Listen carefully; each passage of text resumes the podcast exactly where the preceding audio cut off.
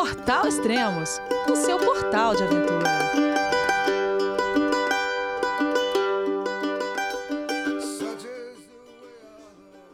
Bom dia, boa tarde, boa noite, bem-vindo ao Extremo, seu podcast de aventura. Esse é o podcast de abertura da temporada 2022 do Everest. Finalmente chegou! E hoje vou conversar com o casal Gabriel e Ludmila, que estão nos preparativos finais. Olá, pessoal, tudo bem? Oi, Elias, tudo bem? Fala, Elias, como é que tá? Tudo certo? Tudo bem, eu falei que a gente tá no preparativos finais, mas hoje é dia. Que dia que é hoje? Hoje é dia 23 de março. Vocês ainda têm preparativos ou já tá tudo preparado? Agora o preparativo é esperar. Agora é a pior parte, né? Que já tá tudo pronto, já compramos as únicas coisas que precisava comprar, que na verdade era o macacão e a bota tripla. Uh, a gente não tem muito mais o que treinar. A gente não quer parar agora, mas também a gente tem medo de machucar lesionar uhum. justo agora, faltam duas semanas para a gente embarcar. Exato. Então, sim, a gente está na... contando as horas. contando as horas, comendo pasta e tomando vinho. E vestindo macacão no meio da tarde. Tem que amaciar o macacão também, não é, não é só bota? O, o, macacão é bem estranho, a gente não consegue, a gente tenta colocar o macacão e a cadeirinha e é difícil fechar a cadeirinha porque a gente fica com uma pancinha. Mas só entra, entrando é. um pouco no macacão, uh, a gente acabou de comprando duas marcas diferentes. A Ludmilla comprou Marmotte, marca americana, hum. e eu comprei o meu da Rab, marca inglesa. É. Só que é engraçado que cada um tem a sua tecnologia, cada um tem seus bolsos. O zíper de ir para o banheiro é completamente diferente um do outro. O meu é Rainbow, formato arco-íris, do Gabriel é um retinho. A gente não sabia nada sobre esse universo, a gente pesquisou, a gente descobriu que eu descobri é que relativamente todos são quentes e todos são difíceis de achar. A gente tinha acesso aqui, o que a gente achou fácil foi o da Millet, mas o da Millet era super uhum. caro. A gente Sim. provou, era bonita e tudo, mas era acho que 1.800 euros. E aí a gente foi atrás. No fim, eu consegui o da Marmotte com um bom preço, acho que foi 900, né? Isso. E o Gabriel conseguiu o da Rabi também um pouco, um preço um pouco menos, menos pior, mas ainda assim bom. É difícil, não tem, quase não tem tamanho. É, e a gente achou que aqui na Europa fosse uma coisa bem mais fácil o macacão, né? Que no Brasil só tem North Face, né? A gente chega no Brasil Isso. North Face. A gente achou uhum. que aqui ia ter mais marcas, mais tudo, e a gente achou que conseguia testar nas lojas, e não conseguiu, teve que comprar não, pela internet. Aí, aí na onde? Em, Co em Comaê ou Chamonix? Não, não sei mais. Chegaram para Chamonix? A gente foi para Chamonix, foi para outra loja na França, que é uma Ovier Camper, que é ah. uma, uma, loja gigante de produtos outdoor. Mas sim, uh, buscamos tudo Chamonix, Aqui do lado da Itália, Torino nem como, Milão também não. As botas também foi uma saga, porque o meu número é o menor possível, é 38 Europa, que é 36 uhum. Brasil. A La Esportiva não produz menor. E a do Gabriel é 46, que é quase a maior, né? Acho que a maior é 47. Isso. Então a gente teve que encomendar da fábrica também. A gente Mas... ficou amigo do dono da loja. Mas isso a gente conseguiu aqui em Curmaia. Isso, a bota, a gente não teve que sair do, do CEP aqui. Ah, que é tá. italiana. Talvez o macacão da Milê você deve ter encontrado lá em Chamonix, que lá tem uma loja deles. Isso. Tem, lá mesmo, a gente conseguiu provar né? ele lá. Uhum. Ah, muito legal. Que mais? que mais diferente? Vem cá, quanto pesa esse macacão, hein? 2 quilos e 300 gramas, mais ou menos.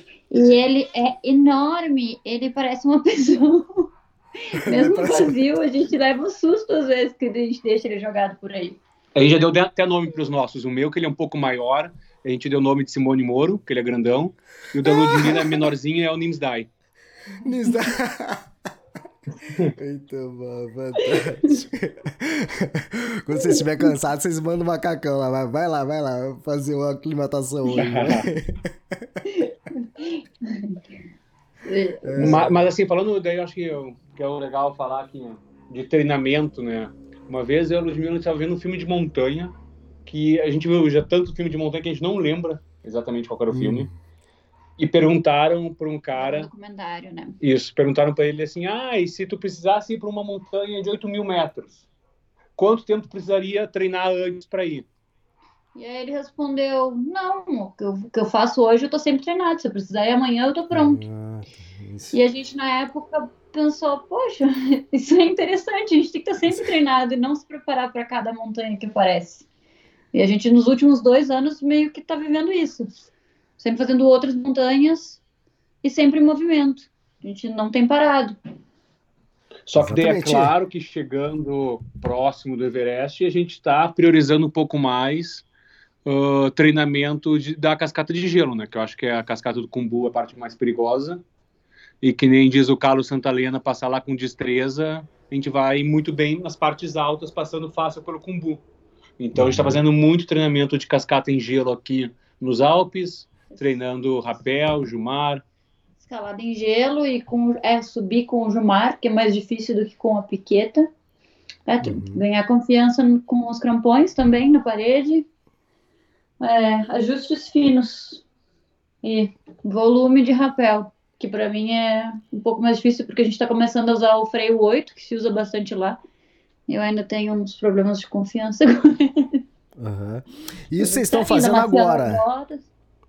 Isso vocês fizeram agora, depois que vocês escalaram a Concagua? Ou lá na Concagua vocês já fizeram algo que cê- vocês iriam usar no, no Everest? Não, no Aconcagua, na verdade, a gente já estava assim, a gente foi para Aconcagua e vamos ver o quanto a gente vai sofrer. A gente não estava ainda defini- decidido que a gente ia pro Everest depois. A gente tava primeiro, a gente, primeiro a gente sobe a Aconcagua, vê o quanto a gente aproveitou e o quanto a gente sofreu e depois a gente pensa. Agora o foco era só a Aconcagua. E como estava fechada a rota dos polacos, a gente foi pela rota normal mesmo, então nem teve, teve tinha neve, cramponagem, mas não teve nenhuma parte com corda fixa ou, ou Jumar. E quando a gente voltou da Concagua, aqui, ok, vamos, vamos pro Everest, a gente fez mais um curso de Escalada em gelo. escalada em gelo aqui no Vale da Osta, aqui perto de Curumaê. E depois a gente começou a ir sozinho para as cascatas para treinar nós mesmos, com corda, etc. Eu acho que isso a gente progrediu muito entre a Concagua e o Everest. Sim. Ah, legal. E vocês falaram que começaram a treinar mais agora, é tanto é a parte de, de gelo, né? E com crampon também, né? E aí, como que é isso? Fácil? Então, eu acho que, ó, primeiro, a bota tripla, é, eu achei que ela ia ser super desconfortável e eu achei ela mais confortável que a dupla. Ela não é, não é tão não, a, a rígida eu acho que a, a dupla eu acho que me aperta um pouco no tornozelo e a tripla eu achei mais confortável. A gente estava treinando isso. Mas a escalada em gelo é ótima para nos dar confiança com o crampon, porque a gente, no fim das contas, sobe uma parede vertical com, usando 2 centímetros da pontinha da piqueta e 2 centímetros da pontinha do crampon. Então, essa é a melhor, né? Nem é melhorar tecnicamente, é mais de ganhar confiança mesmo confiar no equipamento. Isso a gente tem. Já, já, com o crampon, a gente já Sim. tem à vontade. Só que o problema de botar uma bota tripla um crampon parece que é um pé de elefante que tá embaixo, né? Porque o pé fica três vezes o tamanho. É muito grande assim, mas sim, esquenta muito. A gente vai aqui escalar cascata de gelo, o pé fica quente o tempo inteiro. Sim. Por mais que está numa região fria aí, né? Exatamente, exatamente. Não, essa roupa é, é muito para. O macacão a gente não consegue usar mais que 10 minutos. Não, o macacão aqui em casa, nossa, aqui em Crumaí faz zero grau, você quebrei a janela para colocar o macacão, porque senão está com a janela fechada e começa a suar muito rápido. Eu imagino, fantástico. Isso é a mesma coisa que quem tem. Quem tem um saco de dormir e vai querer usar aqui, a gente com 20 graus aqui, você né, queima, né, pega fogo, né? Deve ser a mesma, mesma sensação. E fantástico. Exatamente. Sim. Além do, A além gente tende a do, do pensar que o macacão. equipamento melhor vai substituir, né? Ah, se eu tenho um menos 20, tudo bem, vai ser mais quentinho. E na verdade é pesado e dá calor. Exato. Desidrata até. É, mas o macacão vocês só devem usar o quê? Depois do, do campo 3 ou. Ou vocês. É, eu acho que é antes? depois do Western Kun. Eu acho Não, que é depois é- só. Eu É não depois do sei campo se depois dois, do né? campo 2 já não troca. É, depois do no, campo dia, 2, na- na no ciclo de cume. Mas é só no ciclo de cume, né? Até o ciclo de cume acho que a gente não usa ele. Tá. Exatamente. Hum, e o dia que coloca fica três dias direto de macacão, eu acho. E outra, e isso deve fazer um volume também. Faz, faz, Elias, é bem grande. O macacão é, mai, é maior do que o saco de dormir de menos 40. E o saco de dormir menos 40 é bem grande. É, e até o marmote da Ludmilla que comprou veio com o saco de compreensão já junto, e o meu da Rabi não veio. Então, o pessoal que estiver procurando aí, foca no marmote que vem com o saco de compreensão. Uhum. é mais ah, barato. Legal. Muito bom. O que mais diferenças de equipamentos que vocês compraram? Porque eu vi, vocês. Ah, fala de novo o Instagram de vocês, porque vocês estão postando muita coisa, né? Vocês postaram a foto com todos os equipamentos, compraram. A Ludmilla esses dias deu uma aula de. de como que é? Agasalho de pluma de ganso. Como escolher a pluminha. é, eu sou arroba Lud por aí. E eu sou arroba G Bassanésia. G B-A-S-S-A-N-E-S-I. Muito bom. Fala um pouco mais E a gente também, Elias, está é. uh, aproveitando para fazer algum upgrade, alguns equipamentos que não que os equipamentos sejam ruins, mas aqui nos Alpes a gente estava usando uma piqueta um pouco mais pesada, maior, que uhum. não precisa, então a gente está substituindo com umas piquetas de 45 centímetros. Eu peguei uma da Grivel para mim. A minha é Petzl. A Ludmilla pegou uma da Petzl para ela, que ó, ganhamos 200 gramas nisso. Eu acho que para os campos ah, altos legal qualquer peso conseguir tirar é importante, né? Porque a gente, apesar de não ser de praxe levar a piqueta para o ataque ao cume, a gente quer levar porque a gente quer ter um pouco de autonomia e não ser 100% dependente da corda fixa. Se precisar ultrapassar alguém, tiver qualquer problema com as cordas, Sim. a gente fica mais confortável carregando uma piqueta. Então a gente preferiu não ir para um lugar onde a gente não conseguiria estar sozinha. Exatamente. No mínimo ter uma autonomia se precisar. E eu, a gente vai levar também o nosso kit de resgate em crevassa, que é um kit básico que se usa aqui nos Alpes, que é um T-Block, que é um equipamento de resgate, um Microtraction e um parafuso cada um. Então, pra, isso a gente... É, para fazer uma ancoragem e um sistema de rodanas. E a gente vai passar encordado. A gente também está levando uma cordinha, porque entre o campo 1 e 2 tem muitas crevasses e não tem corda uhum. fixa. E Sim. é um risco necessário cair numa crevassa e pode se machucar e ter que, é, ter que abandonar a expedição. E a gente aqui sempre vai encordado e a gente pensou, por que não, né? Então, é, a gente tá levando aconteceu, isso. né? Aconteceu com o Mauro, né? Tava o Mauro e o, exato. Rainer. É, exato. Claro, ele quebrou, ele quebrou um dedo, né? Ele quebrou um dedo isso, na queda. É que é. Dos mares o menor, mas teve que abandonar a expedição, com certeza se machucou, não é um nome experiência legal, né? E uhum. ele devia, devia, estar encordado. Ele estava encordado. Com o Rodrigo Ranieri. Ou... Tá, tá. Tava encordado? É. Tava, tava sim, tava. Porque se não tivesse, a história já não, Então, mas é, é, mas parece que ele parou numa numa base ali, quer dizer, a fenda era maior, mais funda ainda, mas ele teve sorte de parar numa, numa parte lá e não continuou a queda. Então por isso que ele, que ele também não morreu, né? É, foi só o dedo, ainda bem, Sim. graças a Deus. Sim. Ah, Exatamente. Mas, mas aí agora a gente já está nos detalhes de começar a arrumar mala. A Ludmilla, ela adora pesar todos os equipamentos. Então, eu tenho uma planilha no Excel já faz um tempo. Eu peso tudo e eu coloco ali o preço e eu já sei mais o, peso. Ai, que bom. E eu já sei mais ou menos quanto vai pesar a minha mochila ou a minha duffel bag antes de ir. O problema é que agora a gente também não sabe se cabe tudo, porque é bastante volume, as botas, o macacão, dois sacos de dormir, porque a gente leva o de menos 40 e também o de menos 20. E muitas coisinhas que parece que é, de nada em nada tá a montanha entrou dentro da nossa casa, porque gente, todos os dias a gente traz uma coisa nova que vai levar para a montanha. Só de luva a gente vai levar cinco pares de luvas cada um. Nossa. Eu vou levar quatro óculos escuros. Caramba! E eletrólitos, é, gel de carboidrato, pozinho de é, bebida para recuperar, recuperação muscular. Só isso já tá, acho que uns 3, 4 quilos. Nossa. Gabriel, fala, você está levando cinco pares de luva, mas eu, alguma aí deve ser de reserva, né? Mas fala aí as camadas das luvas que você está levando. Então, assim, eu vou levar uma bem fininha, mais velha, que eu já uso aqui, que é pro trilha até o acampamento base, que é uma Aham. North Face fininha. Eu tô usando uma, eu vou levar uma de couro, que é para a minha Hum, luva do Kumbu, que é uma cara mais destreza, ela é mais fácil de usar no Kumbu, no lugar não muito frio. E eu vou estar levando também uma outra da Black Diamond, que é até menos 29, que é a Guide. Que é pro Kumbu também. Que é aquela pro Kumbu falou também. Isso, que a gente passou frio na Concagua. Uhum. Então são essas três, e mais as duas que eu vou levar pro Ataque ao Cume, que daí é uma segunda Um liner. é. um liner mais grosso, bem mais grosso, que consegue funcionar, que consegue funcionar celular. A gente acabou de comprar essa luva e junto o Mitones da Rab também que eu comprei, que esse vai ser essas duas eu vou usar no dia do ataque ao, no dia do ataque ao não, no ciclo do ataque ao cume. A gente comprou uma luva de liner também, mais grossa, ela é de menos 7 graus, para o ataque ao cume. E luvas, quando elas estão na vinha, funciona bem o, o dedinho no celular. Mas depois que a gente usa um pouco, é, é, aquela parte ali para de funcionar. E aí a gente Sim. acaba tirando a luva. Então a gente comprou uma nova para o dedinho funcionar e a gente conseguir fazer foto Que é importante, né? sem, sem perder dedos.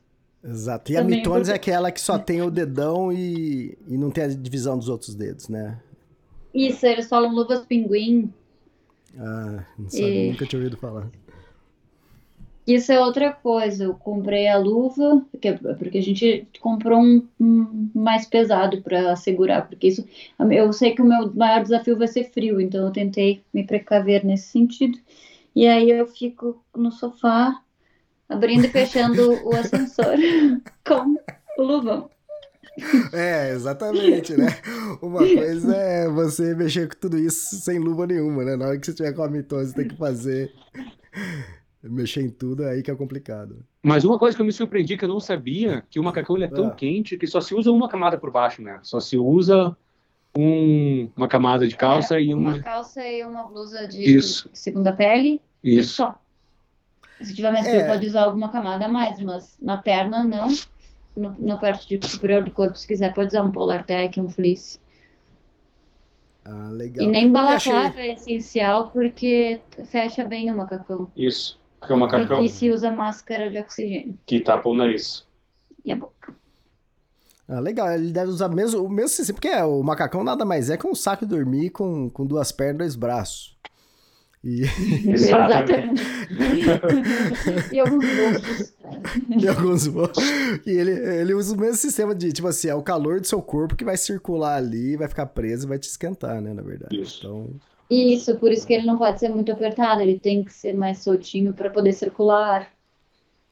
ah, fantástico. O que mais de Mas se a gente está voando de Turkish Airlines, o peso máximo é 30 quilos mais 8. Então a gente está já lutando ali na planilha para caber esses 38 quilos lá para não passar. Não sei se vão ganhar essa batalha, talvez a gente perca. né? Vai ter que pagar o extra, vai ter jeito. É. Tomara que não, mas vamos ver. Porque, ó, e, e a minha outra preocupação é se fisicamente vai caber tudo dentro das duas duffels que a gente tem cada um. E apertar as plumas, não sei se todo mundo sabe, mas não é bom é, guardar comprimido, saco de dormir, o macacão, as pluminhas. Então é bom apertar eles na compressão só na hora de, de botar na mala mesmo. E aí eu já não queria apertar duas semanas antes. Então, ah, tá, sim. Vou ficar mais uns dias nesse mistério, talvez eu tenha que apertar e depois tirar tudo. Exatamente. Ah, vem cá, eu sei que a, a preparação lá no, lá no Nepal, né, lá em Katmandu, já, já começou. O, vocês vão com o Carlos Santalena, né, com a agência dele, e muita coisa já está sendo transportada para o acampamento base, né? Eu acredito que é a parte de equipamentos, é, talvez até comida. Vocês pensam em levar alguma Isso. comida daí?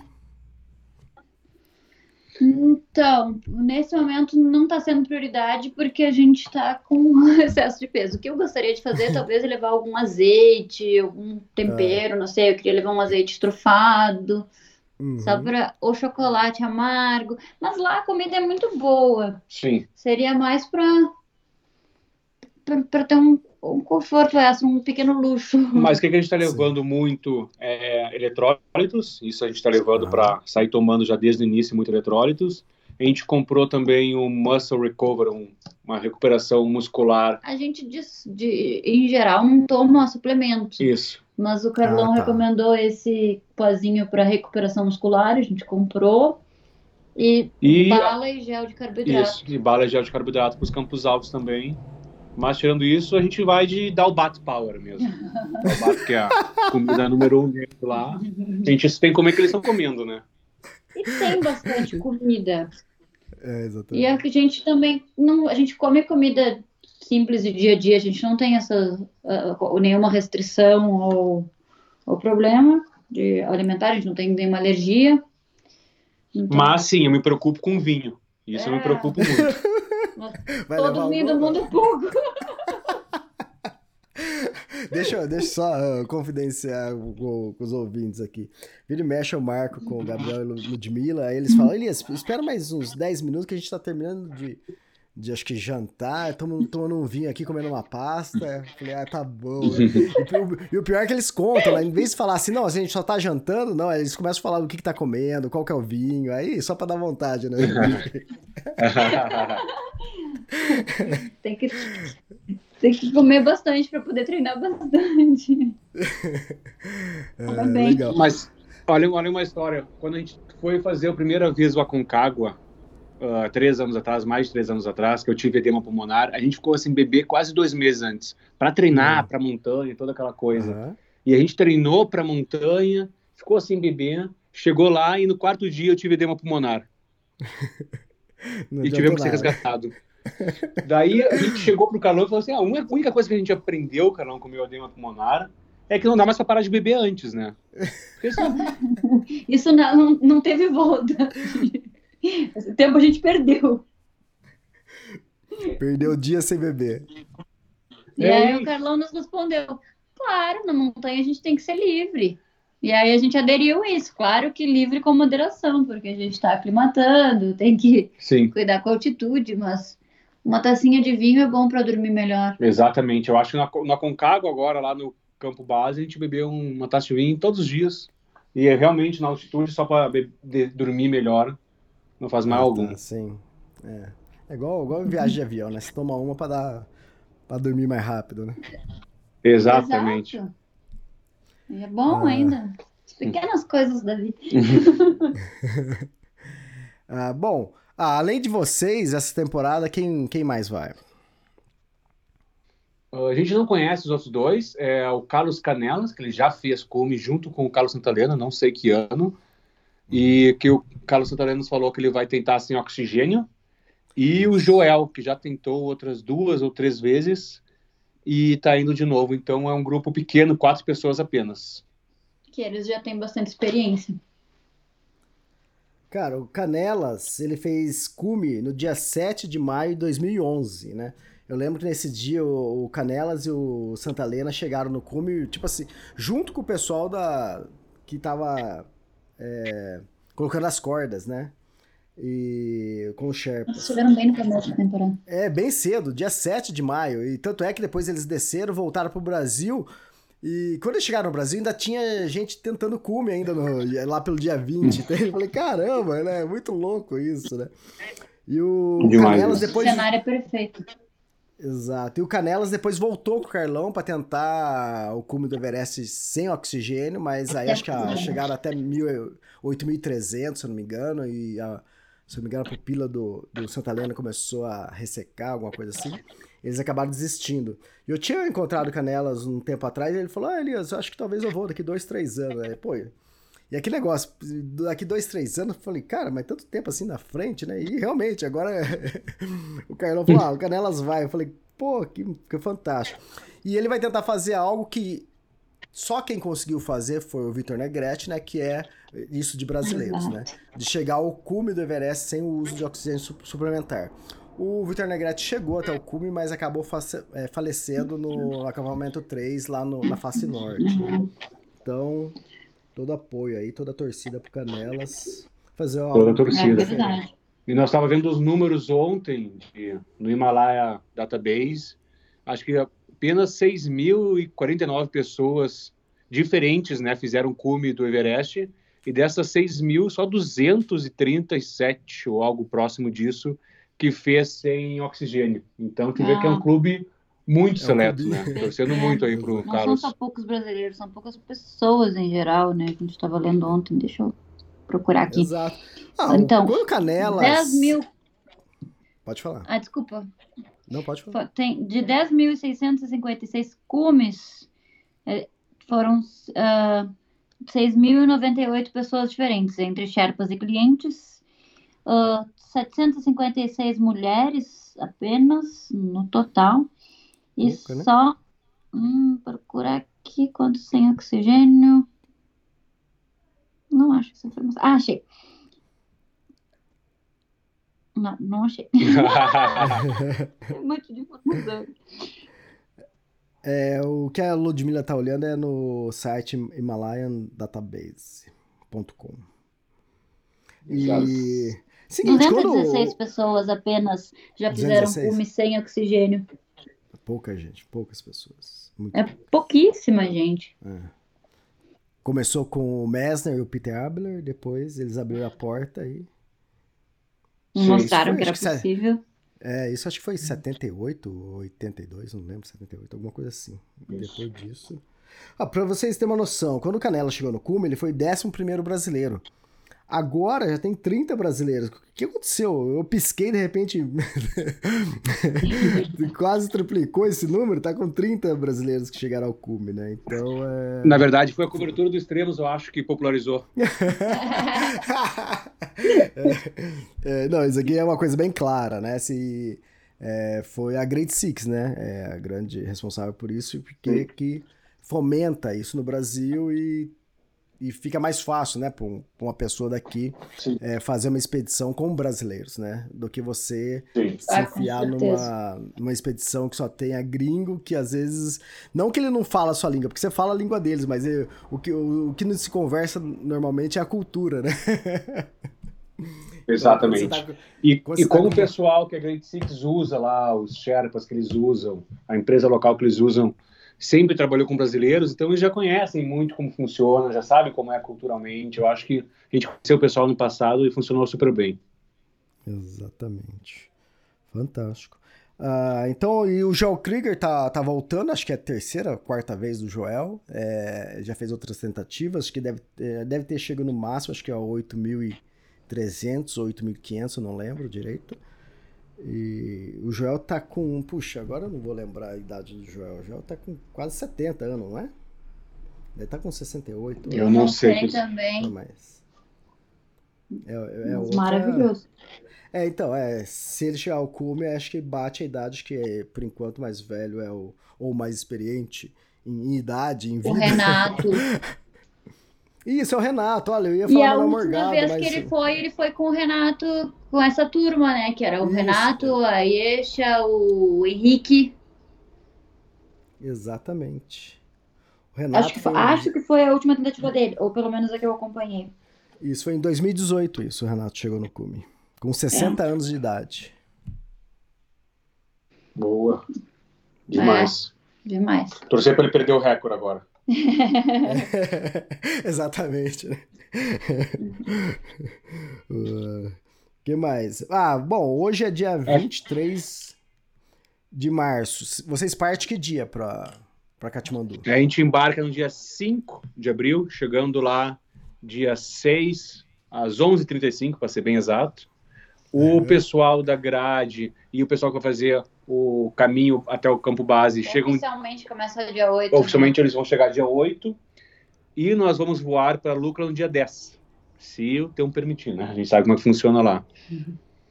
Para ah, tá. chegar no acampamento base mais ou menos no dia 18 de abril.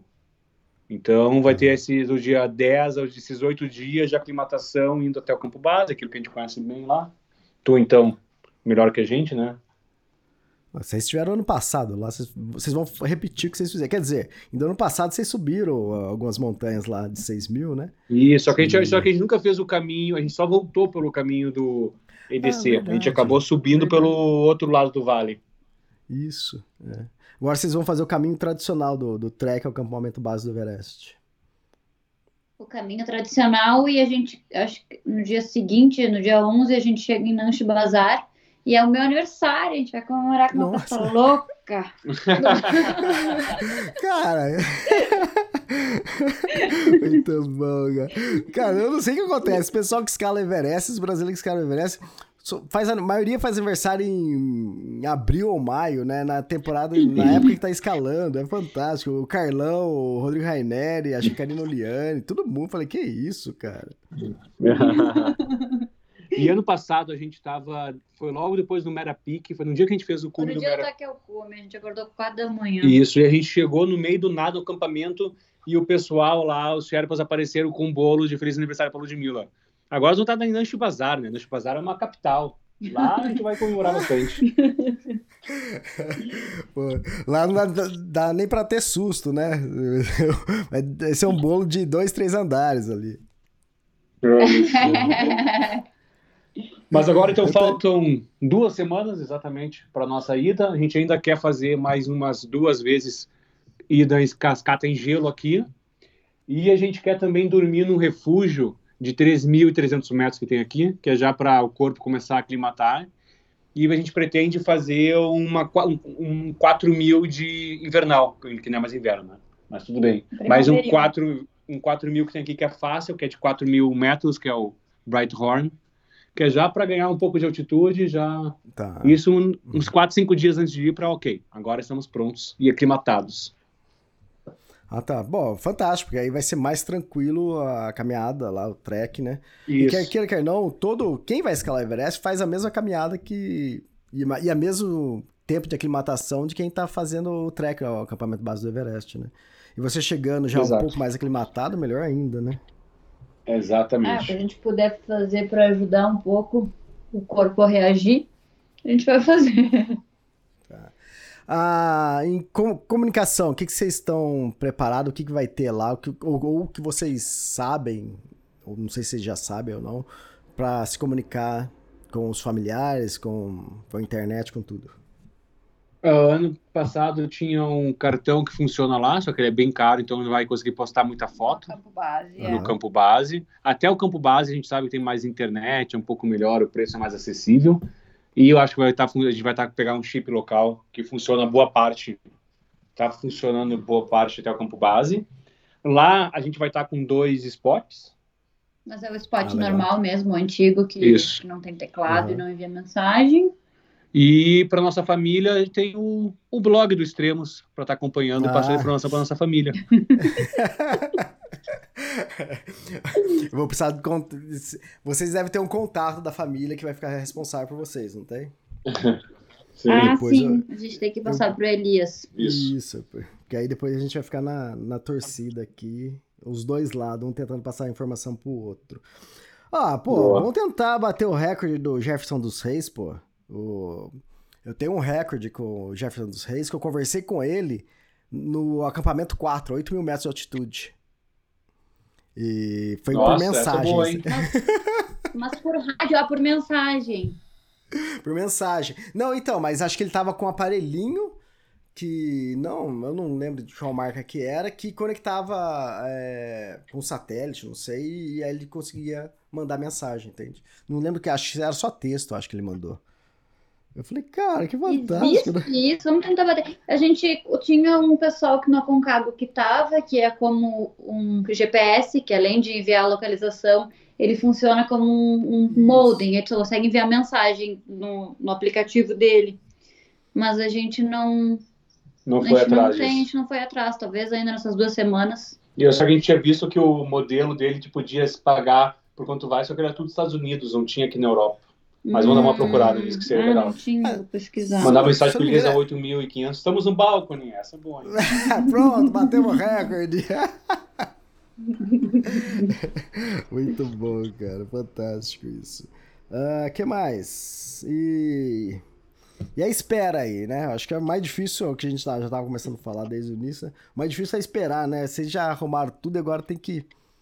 Tem mais duas semanas aí. Exato. uma semana pra Agora, viajar, né? essas duas semanas vão ser as mais difíceis. Isso duas Porque o semanas grande, pra viajar, grande né? da questão eh, da espera é que a gente já fez tudo, já comprou tudo, já comprar, já treinou o que está treinado, não pode passar muito do treino, né? não pode passar muito do ponto para não se machucar. O esqui, que a gente adora aqui, principalmente os off-piste, que é sair um pouco da pista e fazendo esqui alpinismo, tá começamos a parar de fazer porque É o que a gente mais corre o risco de se machucar caindo. então não é um bom momento para se machucar agora, então a gente já está pegando mais leve nas coisas e quase pronto lá para embarcar. Fantástico. A foto de capa que vocês mandaram aqui do podcast, ela é na onde? Não é em Cumaé. Por mais que tenha uma montanha pontiaguda aí, eu acho que não é aí, É Tu né? reconheceu aquela montanha? É o Matterhorn. É o Matterhorn? Ah, É uma, É, no fundo, a gente, a gente não subiu Então. o Matterhorn, mas a gente tava num. uma num cresta ombro no dele. ombro dele. A gente fez uma cresta que era uma antiga estação de esqui que tinha, que era Frugenstein.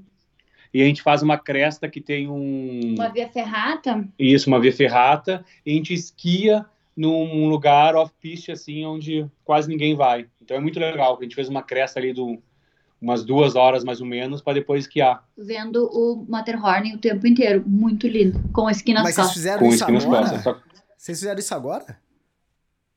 Sim, sim, faz duas semanas? duas semanas, mais ou menos. Ah, Uma tá. semana. Ah. Não, dez dias, eu acho, mais ou menos. Ah, tá. Verdade, verdade. Eu vi que vocês estavam falando que estavam indo pra lá, mas você tinha comentado, ah, não fiz a foto ainda. Aí quando você mandou, eu falei assim, ah, mas. Eu falei, de onde é? Eu não reconheci que era o Matterhorn, que é o, o Toblerone, né? Ou... É, que, porque essa era bem do lado italiano, essa, esse lado Essa dele, face. essa face dele é bem do lado italiano. E lindo, assim, porque é um lugar completamente vazio, é dentro da pista entre Cervini e Zermatt, de esqui. E tu fazia uma cresta já sem ninguém, só eu e a Ludmilla. E a gente foi um, até um exame que a gente fez com um dos nossos amigos e guias que a gente tem aqui, italianos, que eles falaram pra gente qual que era a via que a gente tinha que fazer. E a gente tinha que ir com os equipamentos e escalar por conta própria, e eles só iam ficar nos olhando e vendo se a gente tá fazendo tudo certo. E também tiraram algumas fotos sensacionais, que foi essa que eu te mandei. Fantástico. É, lindo depois ele, ainda- ele ainda nos confessou que a ideia era fazer um curso de stress management, que era pra gente aprender a lidar com o estresse. Nos- Ele Aham. nos, nos apressava, nos fazia umas, umas perguntas, nos induziu a tomar decisões erradas em alguns momentos. E aí depois ele disse: Não, a gente está treinando para vocês lidarem bem com o estresse, porque na montanha às vezes a gente tem situações estressantes. E é bom a gente saber o que fazer direitinho, mesmo quando está no pior das situações, saber tomar boas decisões. Exatamente. Foi bem legal. E vocês não sabiam disso, depois que ele contou. Não. Que fantástico. Ele ia ficar nos estressando, não, mas a gente se estressou, deu certo. Puta cara disse, chata, o que, que ele tá apressando? E ele disse: Eu quero provocar vocês. Muito bom, fantástico, adorei isso. ainda, ainda gostei mais que vocês não estavam sabendo, né? Porque aí, aí vocês. Aí que estressa de verdade, né? Sim. É, Mas é interessante isso mesmo, porque realmente a gente tem que saber tomar decisões certas, mesmo com a cabeça quente, ou com medo, ou cansado, com fome. E tem tanta coisa errada que pode acontecer na montanha, e vai acontecer, né? Se uma coisinha acontece dá errado, Isso, mas todo o é. resto dá errado. Então é bom, quanto mais preparado a gente tiver, melhor. Exato. E curso de, de auto-resgate, vocês fizeram vários aí também, né? Já todo ano a gente tem que fazer isso, porque É. a gente faz sempre no inverno para fazer auto-resgate de avalanche e como com localizador, e a gente faz também sempre no começo do verão resgate de crevasse, daí um pouco mais de cruzando, fazendo travessia de glaciar aqui, onde também a gente pisou aqui em cima, na primeira montanha, a gente tem um glaciar para cruzar, né? Que é a parte mais Uhum. perigosa sempre. É, a gente faz bastante treinamento, especialmente eu, porque se o Gabriel cai, é- faz bem mais peso, então Uhum. eu treino bastante isso, de fazer uma ancoragem rápida e içar ele. Ainda não caí. Nem perto. É, legal. Mas lá, lá na- no curso você tem que descer. Ou desce uma outra só pessoa faz- e ele só vocês. fica me puxando, ele não desce de- Ah, tá. na crevassa. Ah, tá. Entendi. Fantástico. gente, eu, eu já caí na, numa crevassa, mas caí pouquinho, tava no meio da corda, um amigo nosso na frente e o Gabriel atrás, não aconteceu nada. O Gabriel nunca caiu. É, legal, muito bom. Mas e tem, existe pessoas que fazem treinamento que, que, se jogam mesmo em crevassa, né? A gente ainda não teve essa coragem, mas de repente. A gente fez treinamento em rocha de queda. Isso sim, de deixar um metro de corda mais ou menos e ah, cair. Ah, tá. Aí sentir aquele impacto da, da corda. Pra treinar das duas coisas. Primeiro treinar o medo e depois treinar a confiança no equipamento.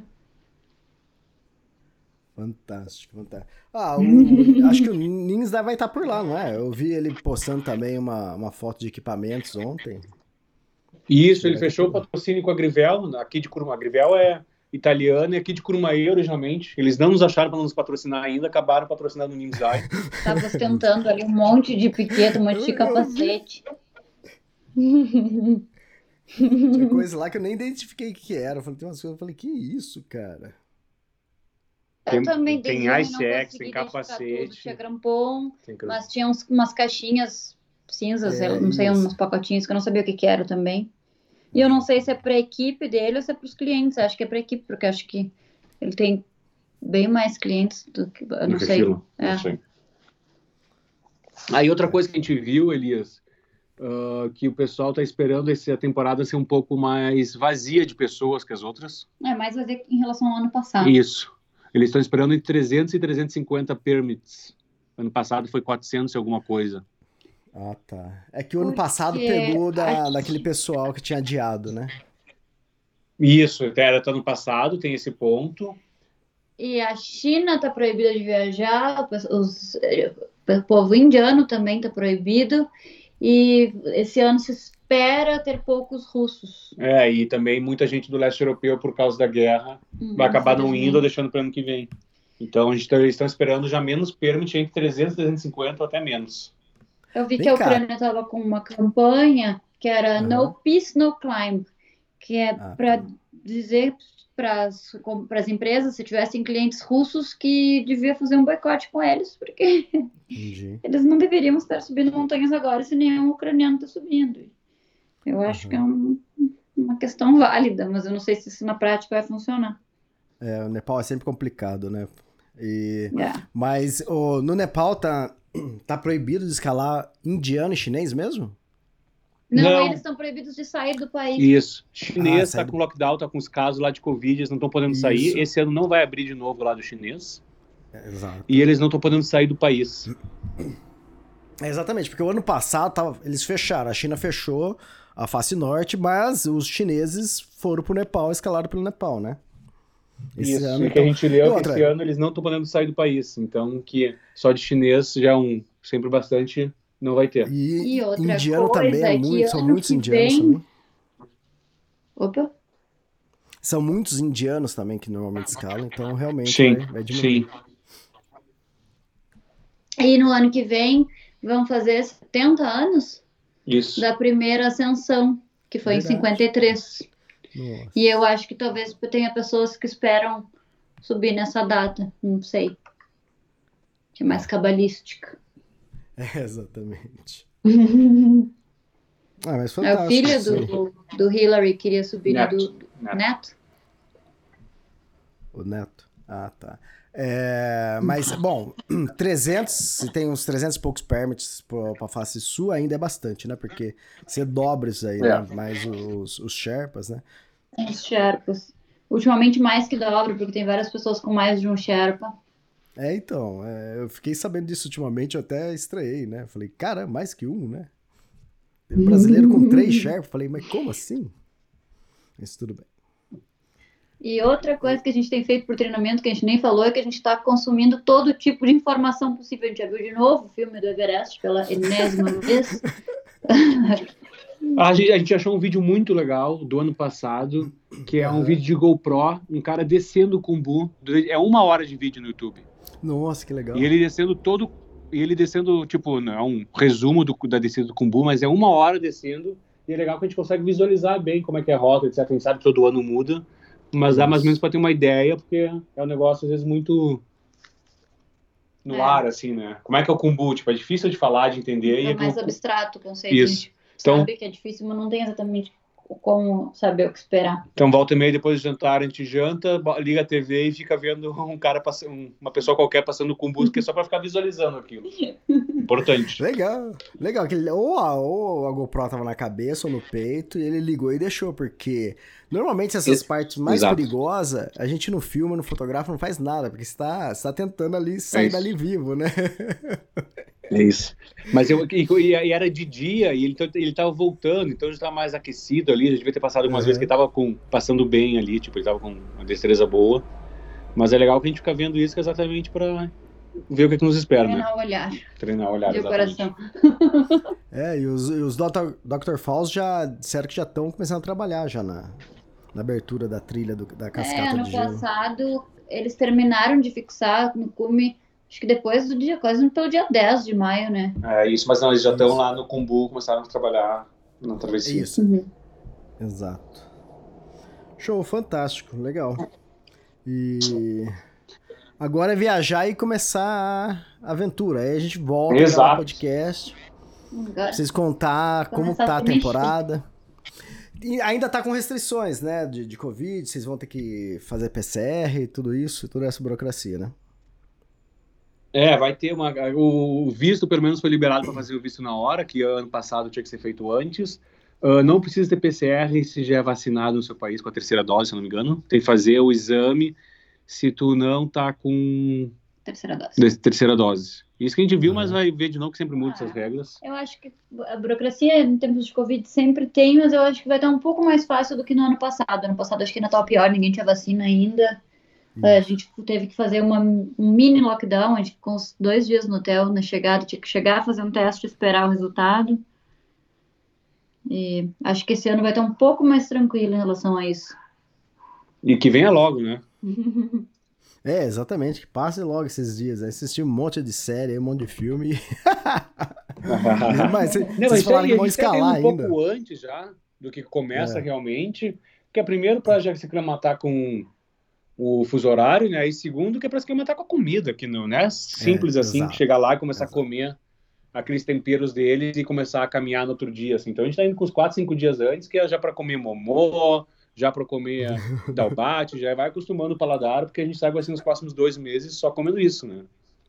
Que nos então, primeiros isso... dias é incrível, nos últimos a gente não aguenta mais. É, não, exatamente. Quando eu fiz o treco do Everest, mesma coisa. Eu comendo lá, nossa, que delícia, gostou? Ó, juro pra você, acho que no sétimo, oitavo dia eu já não aguentava. Falei, que isso, cara. E, mas eu acho que lá no acampamento base, aí vocês já conseguem comer um pouco diferente, né? Isso, isso, isso. E personalizar um pouco mais, especialmente porque é um grupo pequeno, então dá para pedir um é. pouco mais coisa, detalhes, se quiser. Isso. Eles falam que a gente pode escolher os lanches para levar sempre. Mas a gente opções, a isso, mas a gente sabe que nos loft, nos. Loft, nos lodge. Nos lodge, lodge. Até lá é dar o bate ou fried é, rice, né? É isso. E aquele, aquele tempero que é igual, igual para tudo. A comida que você pedir isso. tem o mesmo tempero. Exato, é bom mas o, o arroz e a massa, todos, tudo tem o mesmo sabor. Então Isso. a gente chega uma hora que cansa um pouco, porque é diferente do é que a gente tá sabor. E cada dia o preço do sneakers vai subindo, é triste, mas a gente sabe A, a Coca-Cola fica mais cara ainda. Eu paguei quase Por isso 30 que eu pensei em levar, de repente, um azeite de oliva, alguma coisa para dar, um, pra dar uma ocidentalizada no arroz. É, então. Nessa última viagem que eu fiz agora para Patagônia também, na primeira parte que eu fiz a Argentina, levei um trufado, um azeite, e agora depois na segunda parte levei um outro azeite também. E... Mas oh, eu, pessoal, ah, quê? Agora, agora já tô decidido, então você tá vendo. É, cara, é mas bom, ofereci né? um pessoal. Um é, exatamente. Parece, tipo assim, parece que você tá em casa, né? Parece que você tá. Dá uma gourmetizada. Mas... Isso, era. Mas o que acontece? Quase, era, pra mim era quase todo dia a mesma comida, mas aí já não adiantava mais nem o azeite, sabe? É, é, uma hora não tem jeito. É, exatamente. Ficar repetindo muito a mesma coisa não dá. Né? É, legal, fantástico. Bom, é isso daí. O que mais? Agora é isso. Fazer os últimos ajustes Uh, decidir, a gente tem algumas roupas que a gente está decidindo, tipo a roupa que vai ficar no campo base para ficar confortável, uhum. sabe? Então, qual das calças levar? Mas é pouca coisa que a gente só decisão, vai ser para a última hora. E agora A logo. roupa fazer o trekking. A roupa fazer o trek, uma, uma roupa só pra dormir. Vocês têm uma roupa só pra dormir? Um pijama, digamos assim? Não, usa de deveria, né? É, Na verdade, tô levando uma calça de fleece, que nunca se usa como camada? Ah, tá. e um fleece só pra dormir mesmo. Isso. Porque tem os dias de descanso também. né? No dia de descanso a gente fica com a roupa de dormir Isso. e fazer lavanderia. Isso. E já baixei uns três, quatro livros no Kindle. A gente tem que, Ah, no bom. último dia possível, é, fazer downloads no Netflix, porque Netflix dura, fica só um mês offline. Então a gente tem que fazer em Katmandu Ah, praticamente. tá. Não, não, não saquei essa. Muito boa, muito boa. Ah, isso para as esperas lá entre um ciclo e outro, né? É, que a gente porque sabe. tem bastante dias de espera, porque cada ciclo de aclimatação se descansa uns 3, 4 dias depois. E esse descanso também é, não é tão fácil ficar parado ali esperando. Então a gente leva, talvez leve aquarela, que eu gosto de fazer, ou, e livros e filmes. Para ter um Hum, entretenimento. A gente tem um, um mini, mini, mini tabuleirinho de xadrez que a gente sempre leva. Que legal. É, um jogo de um baralho, que é um, um double. A gente tenta se entreter. Tá. A gente comentou dos brasileiros que vão estar escalando lá com vocês, mas tem o Gab- Gabriel Terço também, né? Que ele acho que ele vai estar com um cliente lá. E se o cliente for pro cume, ele também vai, é isso? Tomara que sim. Eu, eu acho que isso a gente não falou com ele direito, mas ele falou Preciso que ele vai estar com um cliente do Nimsdai. Uhum. E eu não sei, eu acho que ele já está quase embarcando pro Nepal. Isso. A gente quer encontrar ele lá. E ele vai registrar, documentar a subida do cliente. Se o cliente, se o cliente fizer cume, ele sobe junto. Fantástico. Mais uma vez.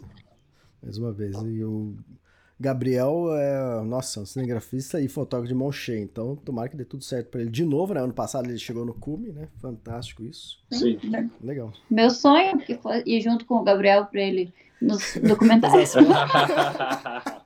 Gabriel, tá ouvindo isso? Ó, tem um quarto esperando aqui nos Alpes. Ó. É. Gabriel, se você perder emprego lá do cliente, já, já arruma outro aí, já É isso. facinho. É isso.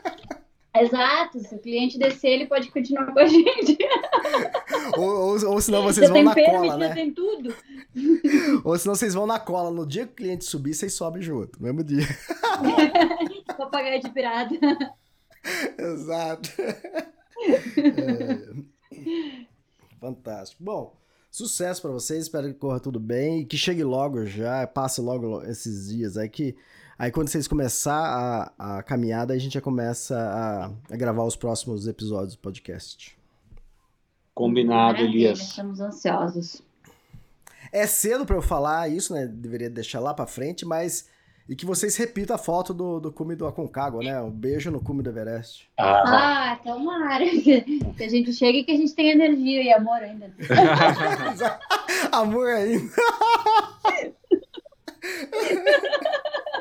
É a prova Nessa ordem, final. primeiro que a gente chega, segundo que a gente tem energia, terceiro que chega com amor. É, muito bom, legal demais. Ô, Gabriel, Ludmila, obrigado por mais um podcast e até os próximos. Até Vai. os próximos. Obrigada, Elias. Valeu, grande abraço. Até mais, sucesso! Obrigada.